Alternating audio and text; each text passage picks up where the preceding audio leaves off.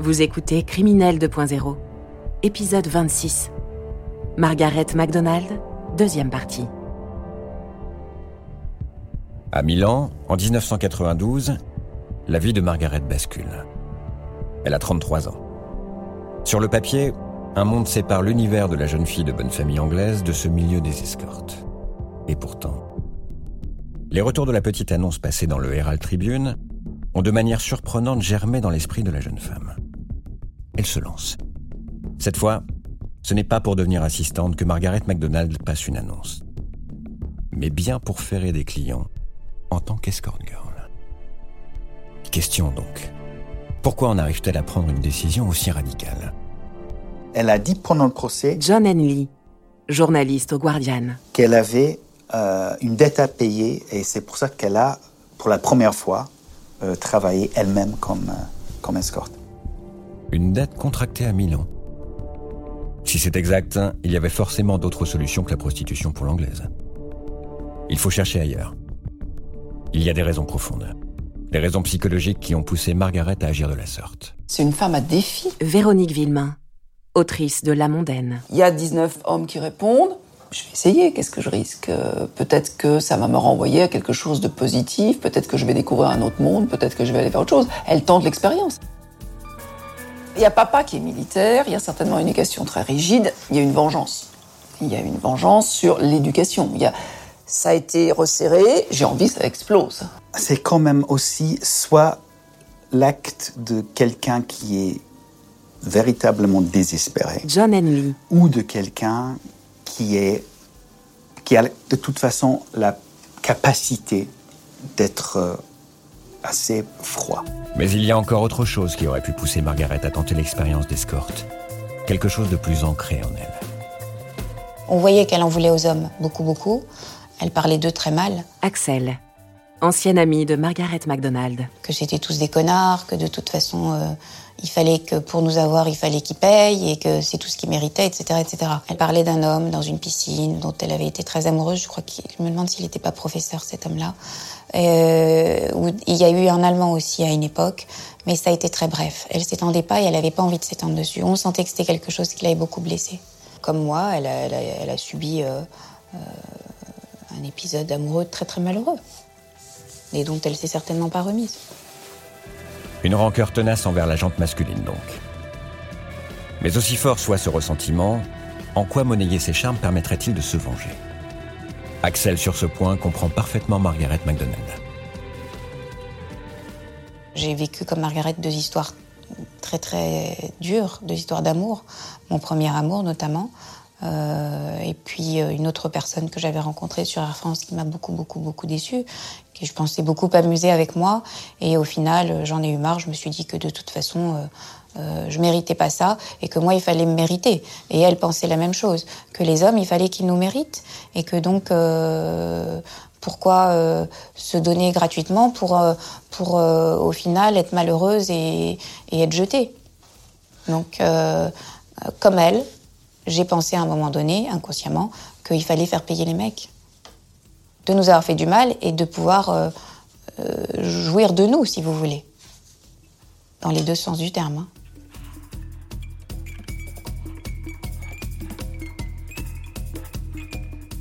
Je trouve qu'au final, c'est nous qui gagnons. Parce que euh, nous a pas, ou alors contre de l'argent. Donc il nous a pas complètement. Plutôt que toutes ces filles qui, se, qui vont à droite à gauche gratuitement, ou en tout cas euh, comme ça, là je me dis qu'au moins euh, on est mis en valeur parce qu'on on nous paye, donc on nous valorise. Avec cette analyse, Axel apporte une pièce essentielle au puzzle, si l'on entend reconstituer et suivre le cheminement psychologique de Margaret MacDonald. À l'époque, si la Britannique tente l'expérience d'escorte, il faut en rappeler le contexte. Elle est plutôt solitaire, n'a pas de petite amie, ne gagne pas suffisamment bien sa vie à son goût, et autre point clé, Margaret ne se sent pas au meilleur de son sexe à pile. Elle a notamment fortement grossi.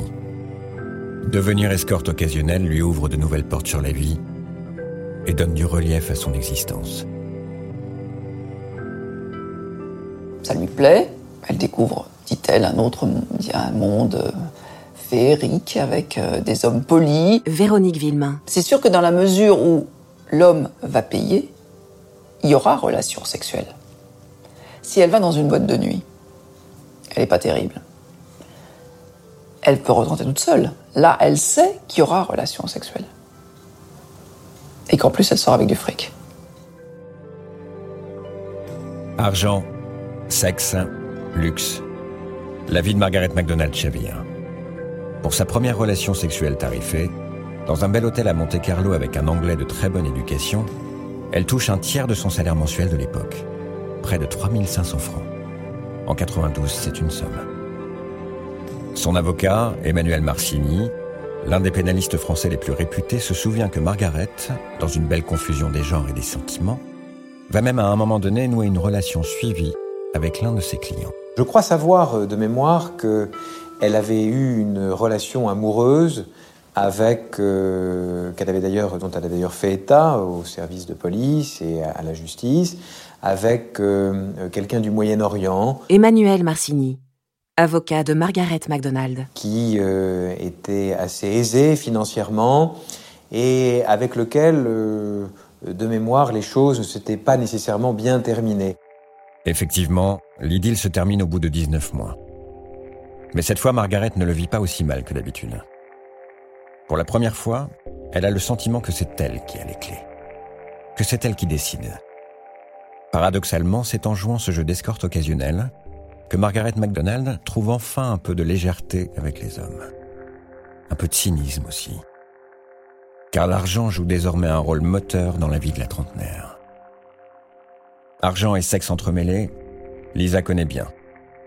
Française installée à Genève depuis près de 15 ans, elle y dirige une maison close. Comme Margaret, Lisa a débuté en tant qu'escort girl occasionnelle et indépendante. Les deux femmes ont travaillé à la même époque. Une période faste. Juste avant les années 2000, on avait la chance de pouvoir euh, avoir de très bons revenus. Lisa Venugia, dirigeante de Maison Close à Genève. Pour vous donner une moyenne, euh, et Dieu sait qu'en étant mère de deux enfants déjà, je, je travaillais euh, relativement peu, mais à l'époque, il m'arrivait euh, très souvent d'atteindre euh, de façon mensuelle entre 25 et 30 000 francs français. L'argent était très important. Vivre confortablement était important. Axel. Comme c'était une femme qui n'avait pas d'amis et pas de vie sociale vraiment, elle sortait systématiquement manger dehors. elle profitait de la vie et pour ça elle avait besoin d'argent. L'argent était vraiment une chose importante. Pour quelqu'un de ses origines, ça a quand même dû être un grand pas.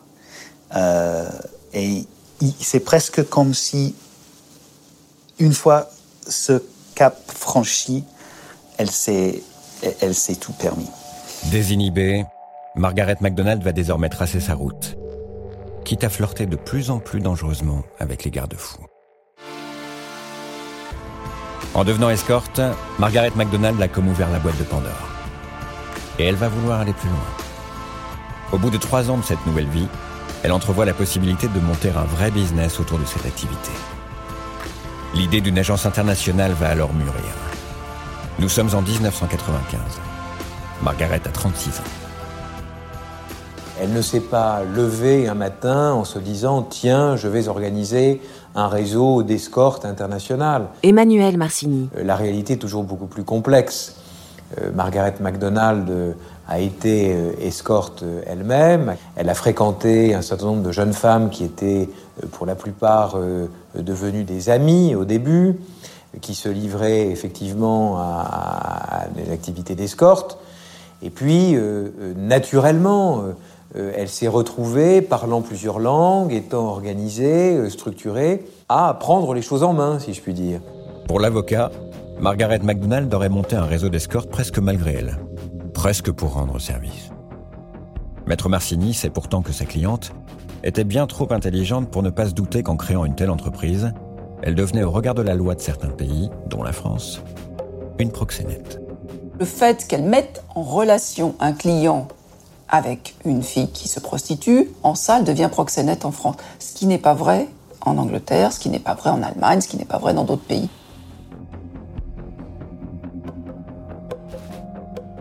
Margaret, elle rentre dans ce, dans ce milieu-là.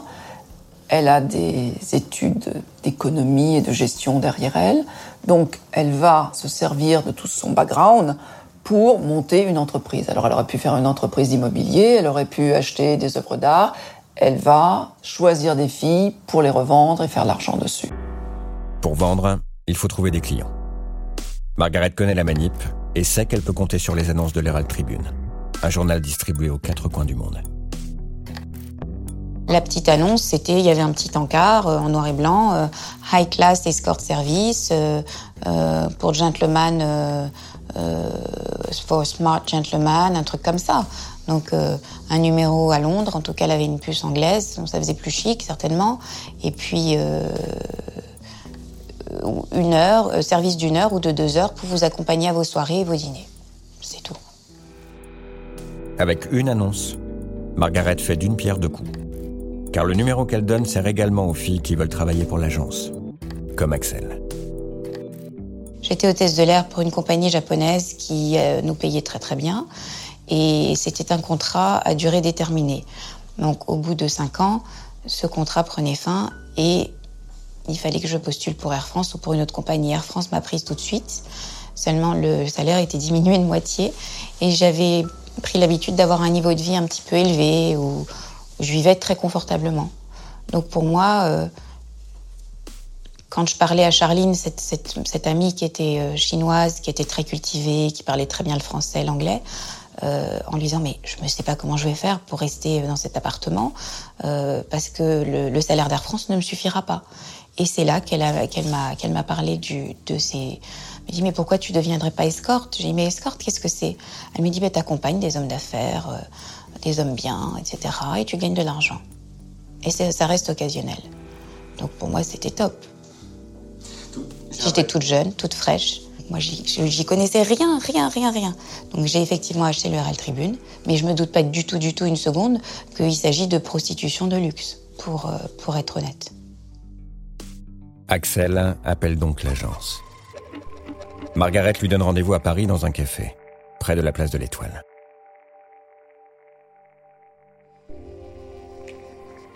Il faisait beau.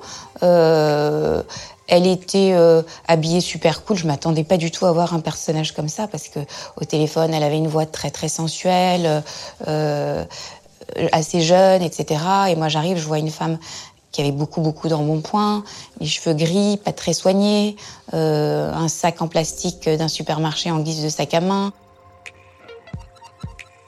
Ça a été très rapide. Il y avait deux filles avant moi. On était un petit peu comme, euh, on allait un peu comme à un casting. On s'asseyait, elle nous prenait en photo avec un Polaroid, on donnait notre carte d'identité. À l'époque, il n'y avait pas tous ces smartphones, donc elle notait, elle prenait pas la photo de la carte d'identité, elle notait toutes les coordonnées. Et elle nous disait, alors voilà, toi je te classe dans la catégorie 1, 2 ou 3. À savoir que les 1, c'était les pas terribles, les moches, quoi. Les 2, c'était les moyennes. Et les 3, c'était les top modèles. Il y avait des top modèles. Donc moi, j'étais dans les deux. Dès ses premiers pas dans ce business si particulier, Margaret rôde ses méthodes de travail. Pour rencontrer les escortes potentielles, elle n'hésite pas à quitter Milan et à beaucoup voyager, quitte à supporter des frais de transport et d'hôtel conséquents. Elle voulait rencontrer toutes les filles parce qu'elle euh, voulait savoir à qui elle avait affaire et elle voulait être sûre de qui elle envoyait à ses clients. Elle voulait avoir entre guillemets de la marchandise de qualité. Une personne est particulièrement bien placée pour parler de Margaret MacDonald. Il s'agit du procureur de la République à l'initiative des poursuites contre la Britannique. Marie Hilda Guino a particulièrement été marquée par l'affaire, en raison surtout de la personnalité de Margaret MacDonald. Une femme différente dans ce milieu de la prostitution. Madame MacDonald avait à cœur de choisir des femmes de tout profil. Marie Hilda Guino, ancienne procureure de la République. Mais toujours un certain chic, une certaine allure, euh, qui savait se farder, s'habiller remarquablement, etc. Mais pas du tout tapageur et pas du tout le genre, euh, comme on dit vulgairement, Vénus des trottoirs ou, ou on pouvait jouer un rôle aussi. Si la personne voulait une fille très vulgaire en arrivant, et on pouvait jouer un, jeu de rôle un peu. Mais c'est vrai que les filles faisaient pas du tout filles du, du trottoir de la rue Saint-Denis. non, non, il y avait beaucoup d'étudiantes, beaucoup de. Il y avait pas mal de mannequins. Hein. Il y avait des filles qui étaient directrices de boutique pour des grandes marques de haute couture. Il y avait de tout. Margaret MacDonald cherche donc avant tout des filles de la bonne société. Mais la vraie force de son agence réside encore ailleurs.